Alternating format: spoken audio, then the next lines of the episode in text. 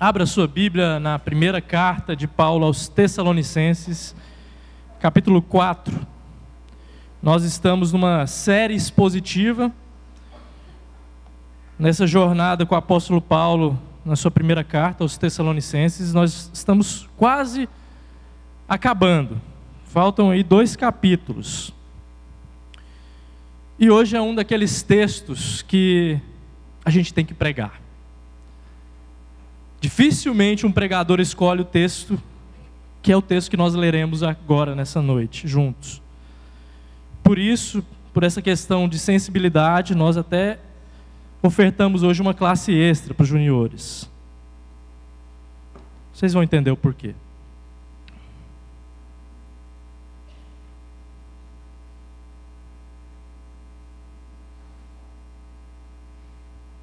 Primeira carta de Paulo aos Tessalonicenses, capítulo 4, a partir do verso 1. Finalmente, irmãos, pedimos a vocês e os exortamos no Senhor Jesus que, assim como aprenderam de nós a maneira como devem viver e agradar a Deus, e efetivamente o estão fazendo, vocês continuem progredindo cada vez mais porque vocês sabem quantas instruções demos a vocês da parte do Senhor Jesus. Pois a vontade de Deus é a santificação de vocês, que se abstenham da imoralidade sexual. Que cada um de vocês saiba controlar o seu próprio corpo em santificação e honra, não com desejos imorais como os gentios que não conhecem a Deus. E que nessa matéria ninguém ofenda nem defraude o seu irmão porque contra todas essas coisas, como antes já avisamos e testificamos, o Senhor é o vingador. Pois Deus não nos chamou para impureza, e sim para santificação.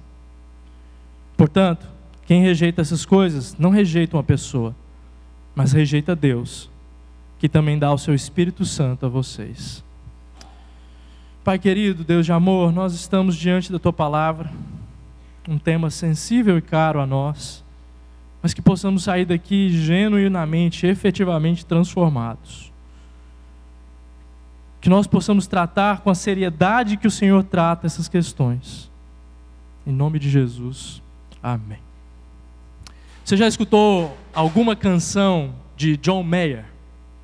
John Mayer é um astro pop americano aí na casa dos seus 40 anos, que tem algumas belas canções. Isso é verdade.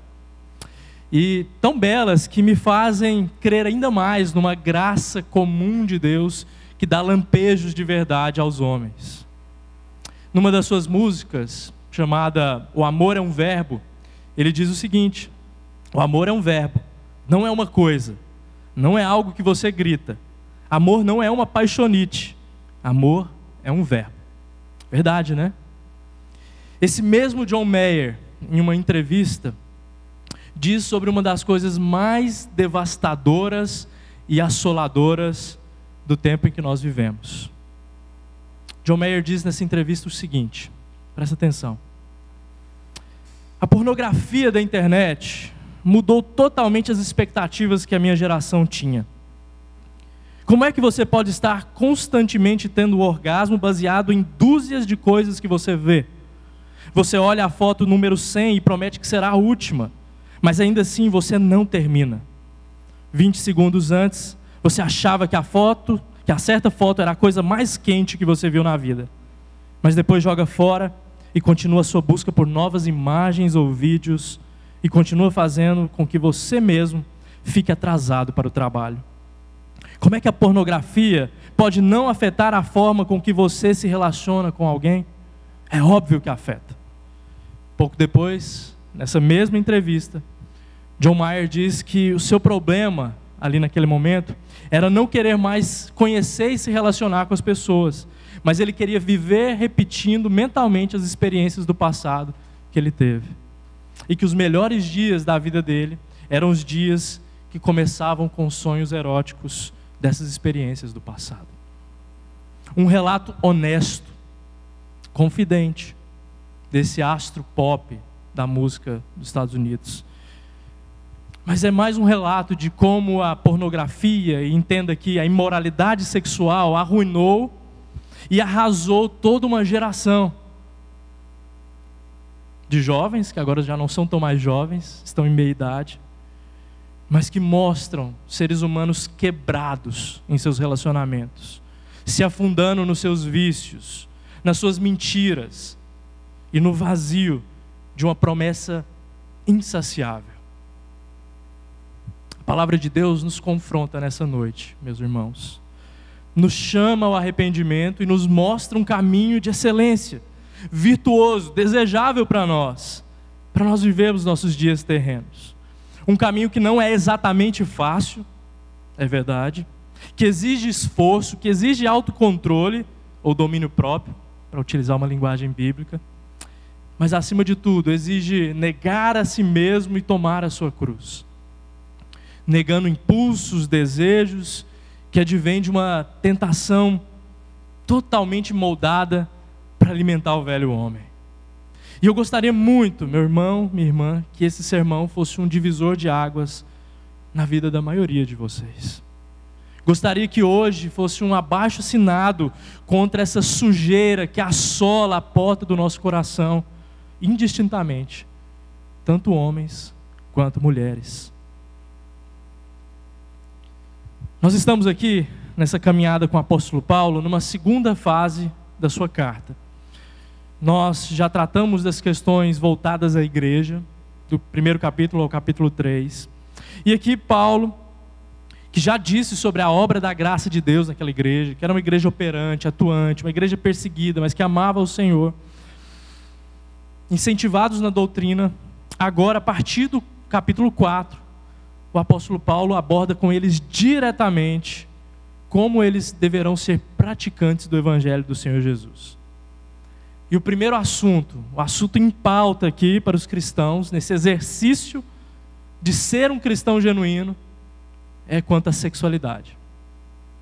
Paulo não poupa orientação sobre como deve ser o procedimento do crente em relação aos desejos sexuais. E nós devemos pregar essa palavra.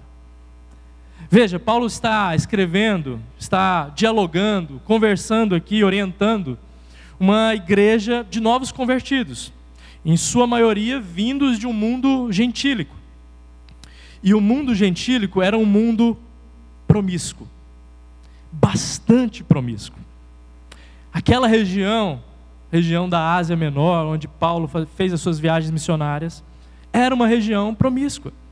Os templos gregos e depois absorvidos na cultura romana, eles eram pagãos na excelência do termo.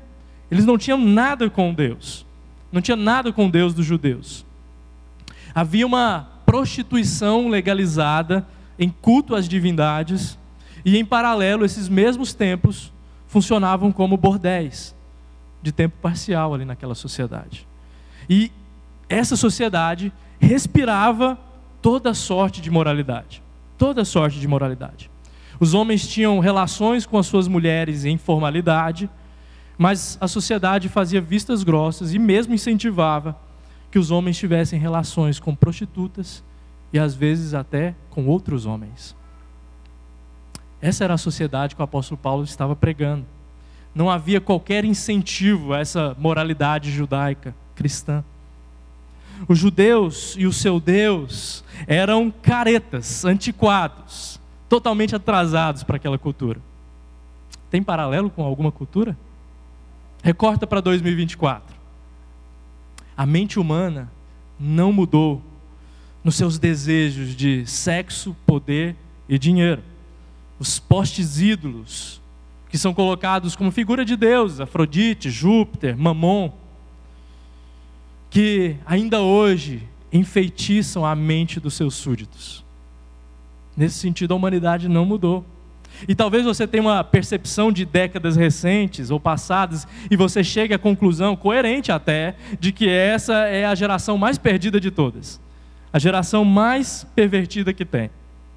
Principalmente no que tange à ética sexual. Coincidentemente, estamos em feriado de carnaval. A dita festa da carne, subvertida ali de um catolicismo rudimentar, que ficou cunhada como uma festa sem restrições, e até hoje é assim. Segundo pesquisas, é nessa época do ano em que registros de estupro aumentam em 50%. Muito, né? O velho homem distante de Deus e os seus desejos não mudaram. Seus apetites diabólicos apenas passaram por mudanças nas convenções sociais para que fosse dada uma noção de falsa liberdade. Mas o problema continua. Paulo está tratando de algo muito sério e caro ao cristianismo: a abolição da imoralidade, o controle da, do corpo e da mente, a vida em santidade como a vida que nós devemos ter, como a virtude que eu e você devemos abraçar. E hoje eu quero tratar com essa devida seriedade que o texto nos chama, que o Senhor Jesus requer de nós, apresentados como puros e castos diante dele. Esse é o tema da nossa noite. Então, tirem as crianças da sala, falaremos honestamente de sexo, falaremos de pecados alojados no coração, falaremos de crentes imprudentes, gente que brinca com fogo, mas também falaremos de graça e perdão, de uma nova chance que nos é dada em Cristo Jesus. Aperte os cintos, se acomode aí na sua cadeira, porque as chances de desconforto são grandes diante do médico de nossas almas, que tem muito a trabalhar no nosso coração. O texto aqui nos dá dois argumentos a partir dessa premissa básica de abolirmos a imoralidade sexual. E o primeiro argumento que nós encontramos no texto é o seguinte: controle o seu pensamento, controle o seu corpo. Versos de 1 a 5. Paulo abre aí dizendo: Finalmente, irmãos, pedimos a vocês e exortamos no Senhor Jesus. Paulo chega aqui na parte mais condensada, doutrinária e prática, de como eu e você devemos viver. Perguntaram a um pastor certa vez o seguinte: Pastor, te irrita quando as pessoas perguntam se pode ou não pode aquilo? E o pastor, muito sabiamente, respondeu: De maneira alguma. Nisto eu vejo as pessoas querendo viver diante de Deus. Quando elas perguntam se pode ou não pode, elas querem saber como que elas devem viver diante de Deus. E Deus nos dá aqui um mapa tridimensional de como eu e você devemos viver a nossa vida na terra. Você não vai encontrar as respostas sobre qual carreira você deve seguir, sobre qual é o nome exato da pessoa com que você deverá se casar, mas certamente você encontrará o caminho que é chamado de caminho de vida, a obediência, a excelência. Por isso que as Escrituras nos dizem: lâmpada para os meus pés é a tua palavra, no Salmo 119. Porque Deus nos dá o caminho pelo qual eu e você devemos viver, e a nossa sexualidade não fica de fora disso. E aqui Paulo introduz uma exortação amorosa, mas contundente. Finalmente, irmãos, eu chamo a atenção de vocês sobre a maneira de viver que agrada a Deus. Então, Paulo, a partir desse tema, dessa premissa, ele diz sobre a santidade. Repare que Paulo usa esse termo, santificação, três vezes aqui no texto, ou seja, é algo importante. No verso 3, no verso 4 e no verso de número 7. E sabe, meus irmãos, a santidade, ela é muitas vezes compreendida de um ponto de vista, de um aspecto negativo, como a ausência de falhas morais. Mas esse olhar, essa perspectiva, traz um olhar distante demais, quase que inalcançável, não é? Por isso, tão pouco é dito com propriedade a respeito da santidade. Um teólogo ele propõe que olhemos para a santidade em seu aspecto positivo. Ou seja, uma virtude a ser perseguida por mim e por você. Uma alegria que de fato pode ser alcançada. Um desfrute em Deus e um desfrute de Deus. Afinal, a vida em santidade é a vida que agrada a Deus. E no desejo de sermos coerentemente bíblicos, por conta da justificação pela fé, nós podemos nutrir uma impressão errada de que não podemos fazer nada para agradar a Deus. E é verdade a primeira parte. Deus já fez tudo, tudo que poderia ser feito já foi feito por Jesus. Cabe-nos agora viver a sua vida em nós. E a sua vida em nós é uma vida de santidade, a qual agrada a Deus. Nós agradamos a Deus. Wright, um teólogo, diz corretamente o seguinte: Deus anseia que nós nos tornemos o tipo de humano que verdadeiramente reflete a sua imagem. Quando vê que isso acontece, ele se alegra. Como um pai generoso e sábio, como um filho que começa a aprender e a mostrar sinais de responsabilidade na condição de membro da família. A santidade de Deus também diz sobre Ele mesmo.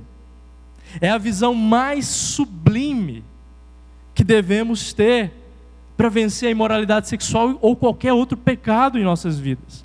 É exatamente essa experiência que Isaías tem lá no capítulo 6 do livro de Isaías, quando ele diz que estava diante de um Deus que era santo, santo, santo, e que ele era apenas um homem de lábios impuros e vivia numa geração com um povo de lábios impuros. Mas para perseguir essa santidade, meus irmãos, nós devemos fazer isso a partir de uma fórmula que também é trinitária. Os mandamentos do Senhor, a presença de Deus e o poder do Espírito Santo. Anotaram? Os mandamentos do Senhor, aquilo que Ele requer de nós, a presença dEle e o poder do Espírito Santo. Sem qualquer um desses elementos, nós nos tornamos mancos, nós, nos, nós fracassamos lidando com o pecado. Mas quando nós perseguimos essas três coisas juntas, nós vencemos o pecado pelo poder do próprio Deus em nós. Pois bem, Paulo agora encaminha seus ouvintes à prática, e aqui ele diz para controlar o corpo e controlar a mente. Versos 4 e 5, volte a sua leitura aí comigo, por gentileza. Que cada um de vocês saiba controlar o seu próprio corpo em santificação e honra, não com desejos imorais, como os gentios que não conhecem a Deus. Embora a ordem aqui ela esteja inversa, Paulo sabe muito bem que tudo provém da nossa mente, do nosso coração que é o centro formativo de todos nós. E Tiago ele nos dá uma anatomia de como nasce o pecado. Vocês estão lembrados? Lá no capítulo 1, no verso 14, é dito assim, a respeito de como nasce e é concebido o pecado. Cada um é tentado pela sua própria cobiça. Quando essa o atrai e seduz. Então a cobiça, depois de haver concebido, dá à luz o pecado. E o pecado, uma vez consumado, gera a morte. Então comecemos pelo controlar da mente.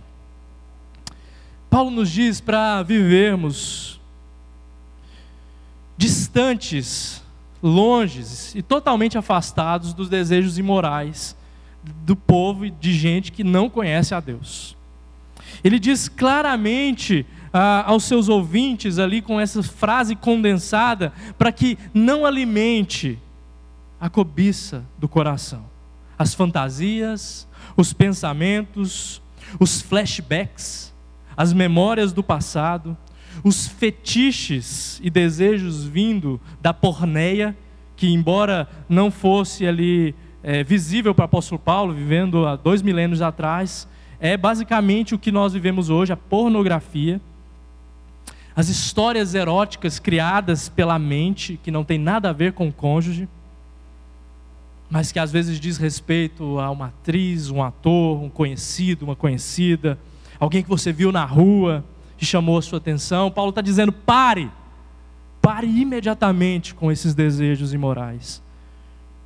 Pare imediatamente, e aqui para vocês, meus irmãos, para nós, pare de consumir essas coisas. Pare de consumir aquilo que é chamado de pornografia soft, como os estudiosos dizem hoje. O que, que seria isso? É aquela foto ou perfil que te gratifica visualmente no Instagram, numa rede social. É aquele filme com algumas poucas cenas picantes que você acha que não tem nada a ver. Uma nudez aqui e acolá, um seio à mostra, um órgão genital masculino subentendido ali. Isso tudo vai descambar em moralidade sexual, em desejos imorais. Um livro de romance inofensível, mas que lá pelas tantas começa a narrar o ato sexual.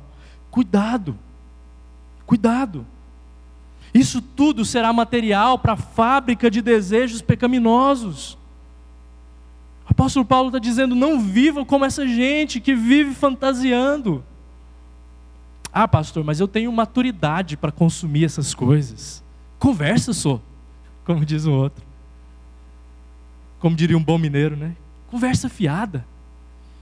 Nós não brincamos com fogo, sequer brincamos com isqueiro, porque nós iremos nos queimar. E claro, essa é uma palavra clara de advertência: pare de consumir pornografia explícita. Essa é uma droga pesada demais, com custos altos demais. Hoje considerada por muitos médicos como uma droga cerebral semelhante à cocaína não bastasse ser uma droga pesada, isso que ela é, ela modifica a nossa mente, os caminhos de prazer, de dopamina, que te levarão ao vício, ao abismo, para a dependência, para o desestímulo natural, para, o isolamento. A pornografia é a número um no que tange o esfriamento sexual entre os cônjuges que muitas vezes também costumam ser uma das três maiores causas de divórcio entre os cristãos. Você acha que eu estou exagerando? Uma pesquisa recente diz que 68% dos homens professos cristãos fizeram ou fazem uso de pornografia. Sete em cada dez. Enquanto esse número para as mulheres é de 50%. Cinco em cada dez. Mas, pastor, eu vejo uma vez ou outra acolá, eu tenho controle sobre isso, não afeta a minha vida. Ainda que isso fosse verdade em algum nível, como que fica a sua relação diante de Deus? Como que você nutre a presença e o poder do Espírito? Daria ainda muitos outros motivos para você odiar esse pecado. A indústria da pornografia movimenta 100 bilhões de dólares por ano e ela está intrincada com o tráfico de pessoas, com o mercado diabólico da prostituição internacional, que vai desde a pedofilia até os desejos mais nojentos e escusos que um ser humano pode ter. Você quer ver um experimento social? Voltando para sua casa hoje, liga no Fantástico muito raro passar uma semana sem que se apresente uma matéria sobre associação de pornografia, pedofilia, tráfico de pessoas e etc. Quase toda semana tem. É de doer o coração.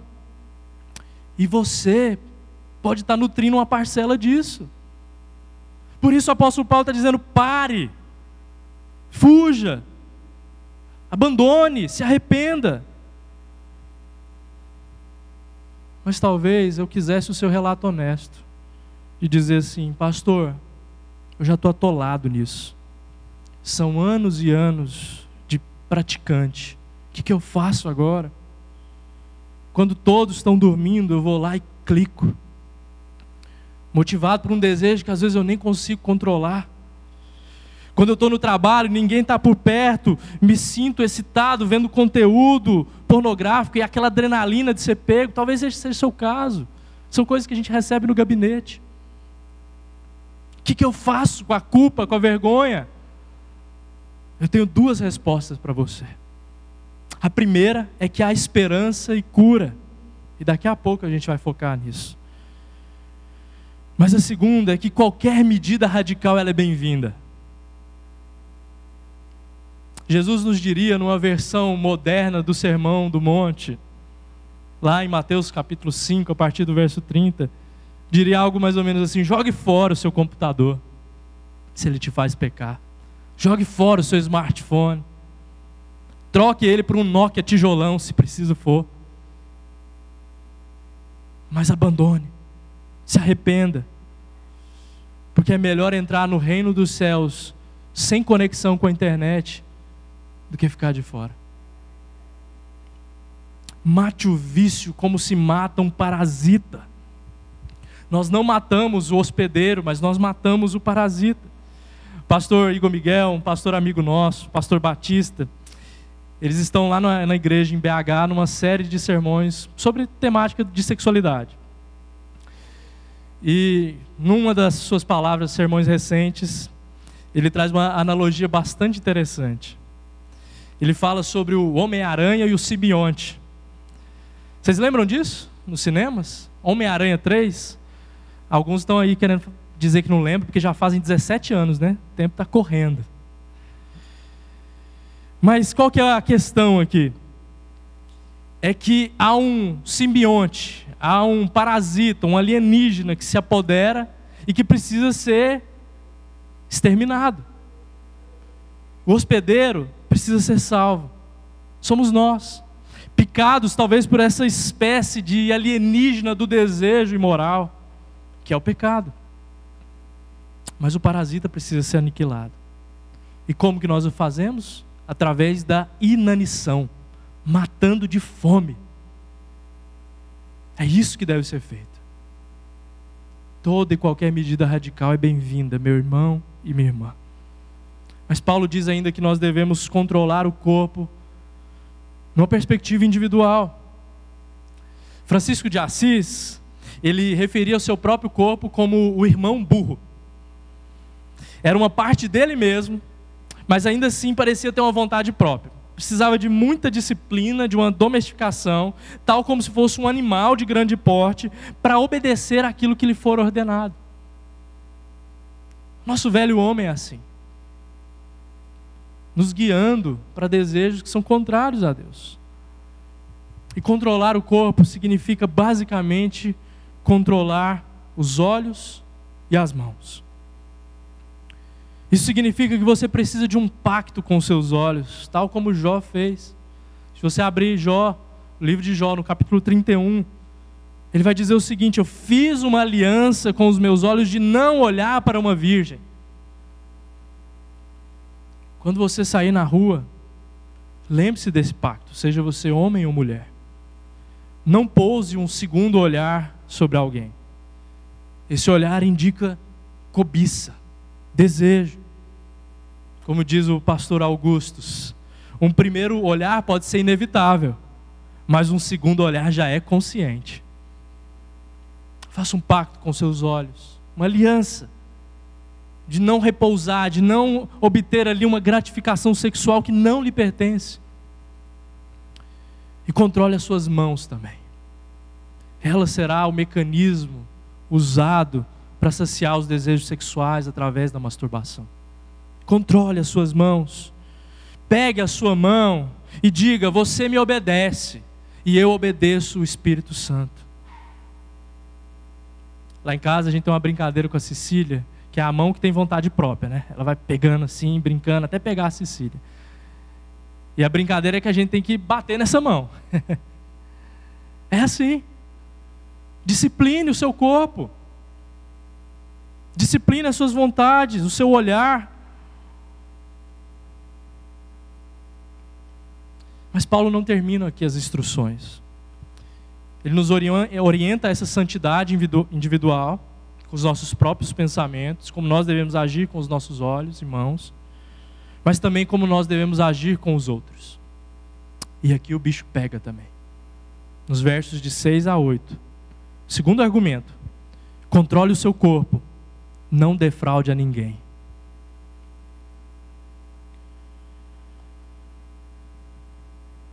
E que nessa matéria ninguém ofenda nem defraude o seu irmão. Porque contra todas essas coisas, como antes já avisamos e testificamos, o Senhor é o vingador. pois Deus não nos chamou para impureza, e sim para santificação. As instruções de Paulo, meus irmãos,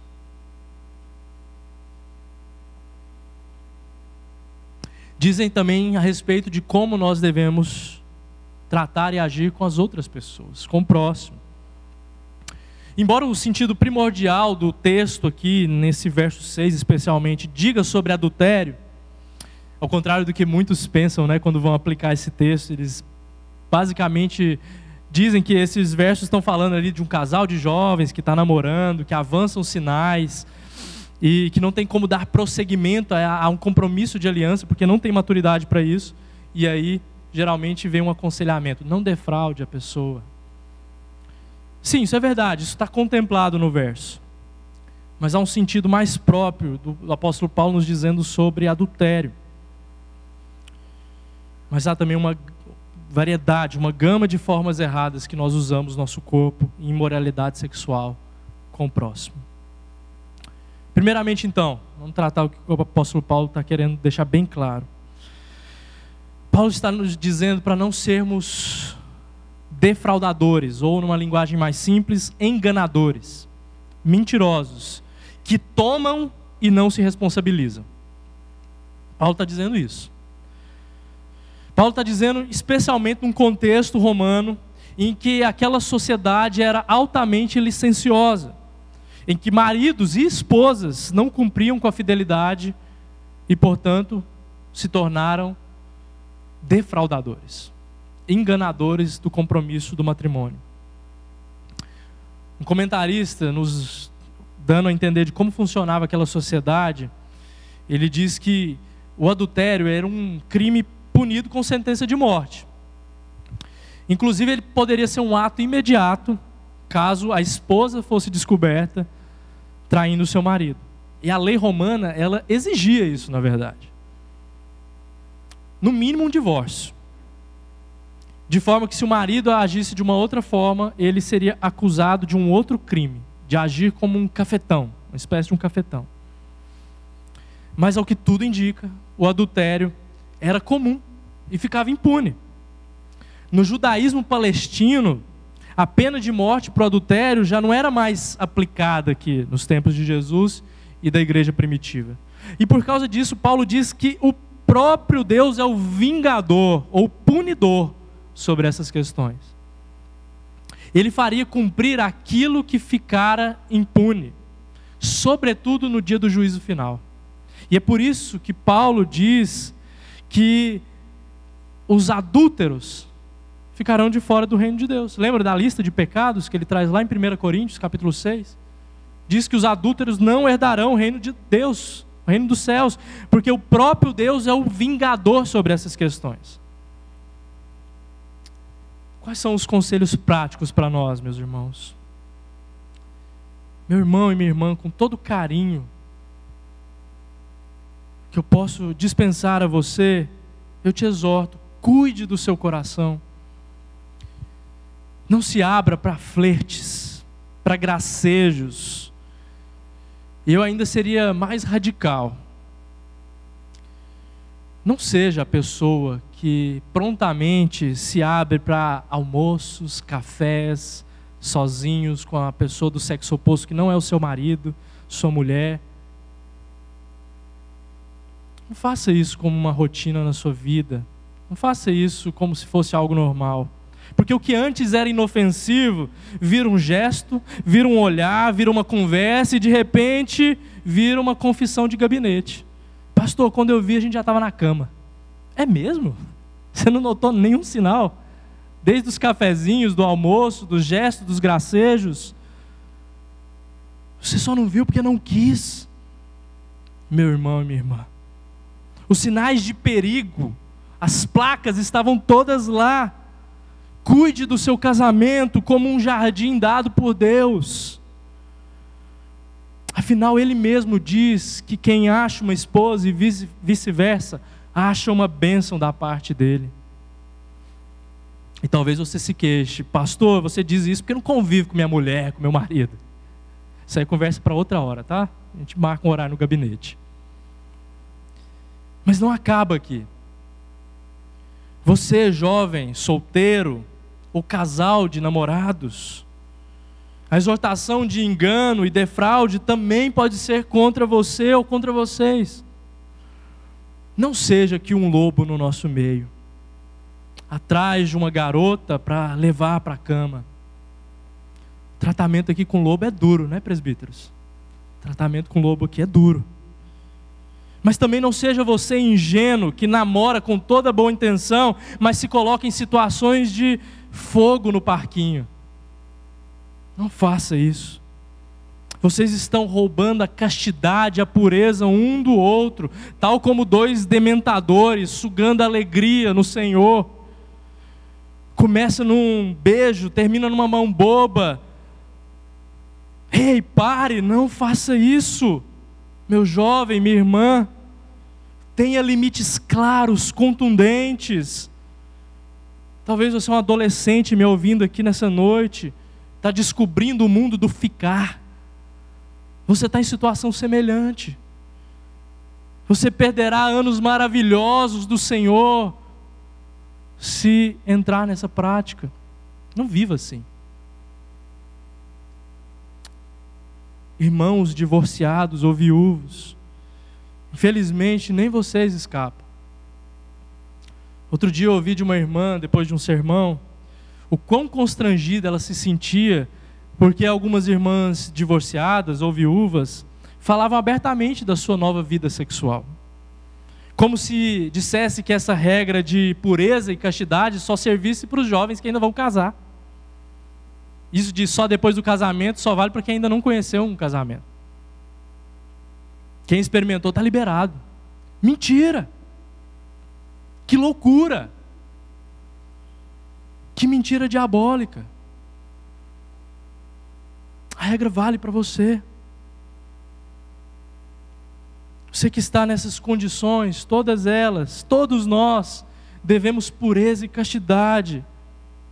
Quer seja você um adolescente de 15 anos, ou alguém que já está na terceira idade, não ache que sairemos impunes brincando com a nossa sexualidade diante de Deus. Deus se torna o próprio vingador diante da nossa insensatez.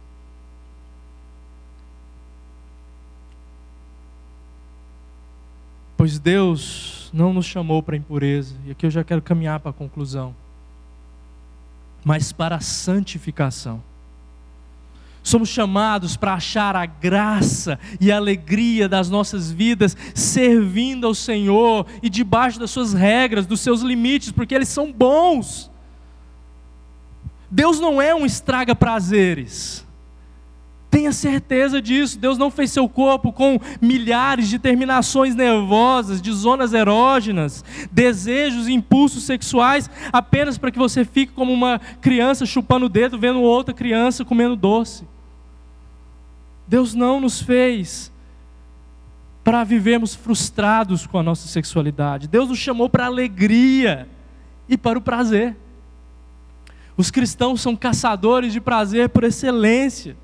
Só que nós descobrimos que os prazeres ofertados por esse mundo não são o bastante, são mentirosos, são vazios. E por isso a nossa vida é orientada em Deus, na Sua palavra e nas Suas regras sabendo que aquilo que Ele diz e comunica a nós é bom, é desejável, vai nos dar uma vida equilibrada, uma vida justa.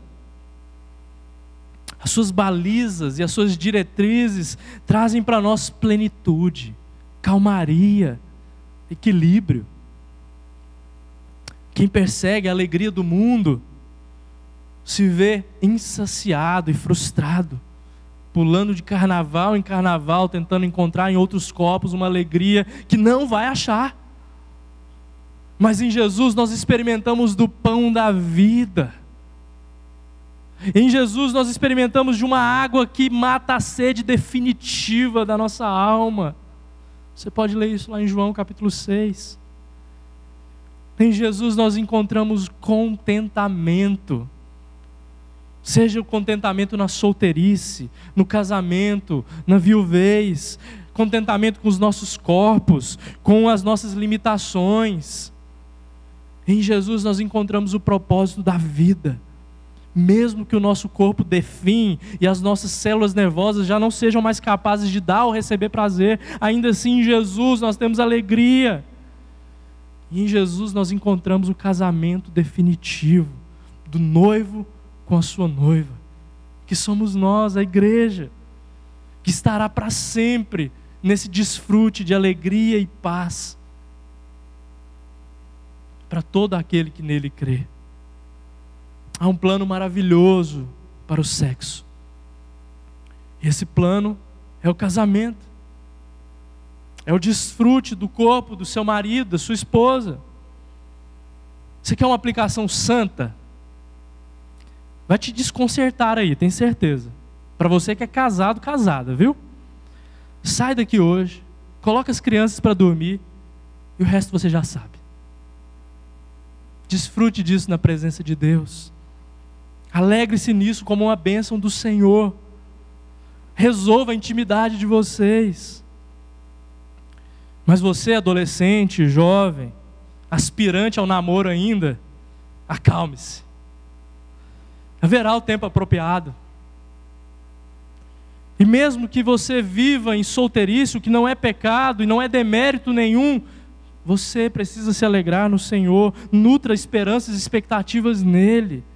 Não busque um biotipo físico que potencialmente irá te satisfazer na cama. Não busque isso. Busque um homem ou uma mulher crente no Senhor Jesus, que estará contigo na alegria, na tristeza, na doença, na saúde. Esse é um plano maravilhoso para os filhos de Deus.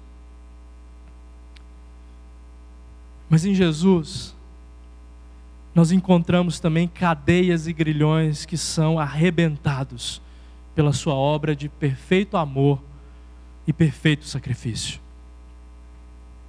Jesus se fez maldição em seu lugar, em meu lugar, em nosso lugar. Jesus encarou sobre si o pior de nós, os vícios mais grotescos e nojentos. No clímax da cruz, nele todos os pecados dos eleitos foram encerrados, de modo que ele é o Cordeiro de Deus que tira o pecado do mundo. João capítulo 1, verso 29. Jesus venceu a morte, vencendo a morte, meu irmão e minha irmã, ele venceu a pornografia, ele venceu o adultério, e venceu qualquer sorte de imoralidade sexual. Jesus é a solução para nós. A vida dele é a solução para pessoas quebradas como John Mayers, que subitamente cantam que o amor é um verbo. E de fato o amor é um verbo. É o verbo que se fez carne. E a vida estava nele. E a vida era a luz dos homens e a luz resplandece nas trevas.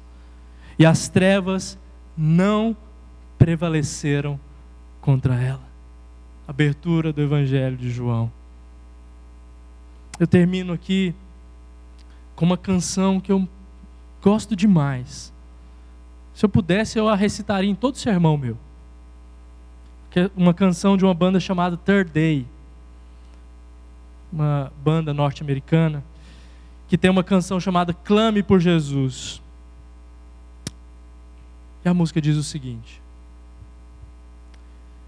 E para todos aqueles com aflições e dores, que estão retornando para suas vidas, você crê que não há nada nem ninguém que possa melhorar isso?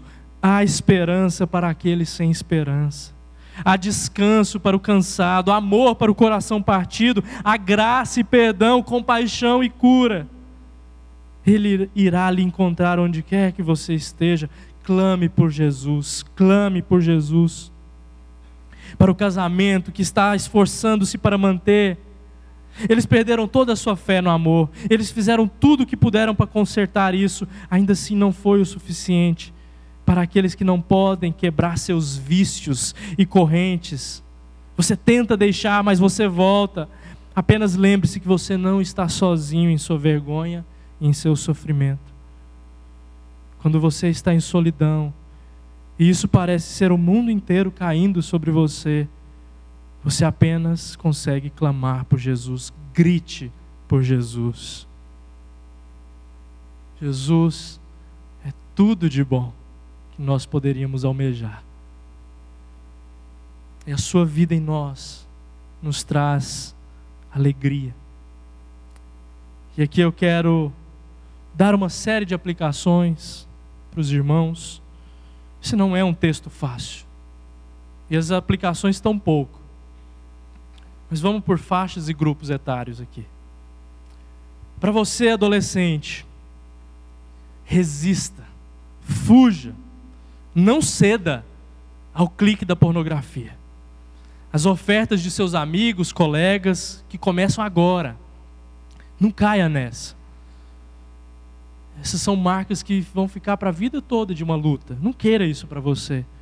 Mas abrace uma vida cristã e se alegre nisso. Mesmo que você seja excluído do seu meio social. Para você, jovem solteiro, homem e mulher, mesma coisa. Resista. Não se deixe intimidar por chacotas, pela condescendência de gente próxima que vive te perguntando: cadê o namorado, a namorada? Já foram para a cama? Aproveite esses anos de solteirice no Senhor e viva intensamente a obra dele. É um tempo oportuno que não volta atrás. O apóstolo Paulo dá orientações maiores no capítulo 7 de 1 Coríntios. Depois volte sua, sua leitura para esse capítulo. Para você, jovem que está namorando, controle seus desejos, controle suas mãos, coloque limites claros sobre intimidade física e ande com pessoas mais velhas com quem você possa prestar contas, com a liderança da igreja. Não se ausente porque você se tornará alvo fácil. Para os casais, já disse uma aplicação agora há pouco, né? Cultive a vida sexual de vocês. Apóstolo Paulo diz para não nos privarmos um do outro, a não ser por um breve tempo e em consentimento, para se dedicar à oração. Ah, pastor, mas meu marido não me procura. Minha mulher está sempre com dor de cabeça. Mais uma vez, gabinete pastoral. Depois a gente conversa. Mas outras medidas envolvem fazer check-up médico. Às vezes os hormônios estão desregulados aí. E a libido já ficou lá em 2020. Antes da pandemia. Faça um check-up médico. Veja se não tem algo desarmonioso aí no seu corpo. Conversem sobre isso, leiam literatura cristã, tem muita literatura cristã sobre a intimidade e a sexualidade do casal. Não precisa parar o pastor aqui no, no, no fim do culto e falar, pastor, estou pensando em fazer isso, aquilo com minha esposa. Pode? Não, não, limites, irmãos. Tem muita literatura boa, tem muita coisa boa que você pode procurar, que vai te dar caminhos santos de como agir, o que fazer. Paz Cuidem de seus filhos com um olhar vigilante. Busquem ser honestos e transparentes com eles sobre essas coisas. Eu particularmente recomendo que quando o seu filho entra na adolescência, ali por volta dos 13 anos, você comece já a falar contundentemente sobre essas coisas. Sabe por quê? Porque os colegas dele já estão ensinando eles lá na escola. Conversem sobre isso. Vocês têm direito de saber o que tem no celular do filho de vocês. Faça uma ronda surpresa de vez em quando. Que aí não vai dar tempo de limpar o histórico do celular. Ó, hoje papai vai pegar o celular. Deixa eu ver o que você está acessando. Você tem direito de fazer isso. Ah, pastor, mas aí meu pai e minha mãe está intentando contra a minha privacidade. Cria tipo. Você já trabalha? Já consegue alugar um apartamento, financiar uma casa? Então, papo de privacidade é para outra hora. Você ainda deve prestar conta aos seus pais. Irmãos divorciados ou viúvos, a regra de pureza e castidade vale para vocês também. Busquem alegria e contentamento no Senhor. E se houver outro casamento legítimo, façam isso diante da presença de Deus e para qualquer um que me ouça nessa noite. A alegria no Senhor em confessar pecados. Chega, já deu. Já deu de tentar resolver essa situação sozinho. Busque nossa ajuda pastoral, liderança, os presbíteros. Mate essa vergonha pela raiz, antes que ela mate você. Nós estamos prontos para te pastorear e aconselhar, mas confesse os seus pecados em honestidade, como quem busca ajuda, como quem quer sair dessa situação. Busque o Senhor. Façamos isso juntos agora. Feche os seus olhos.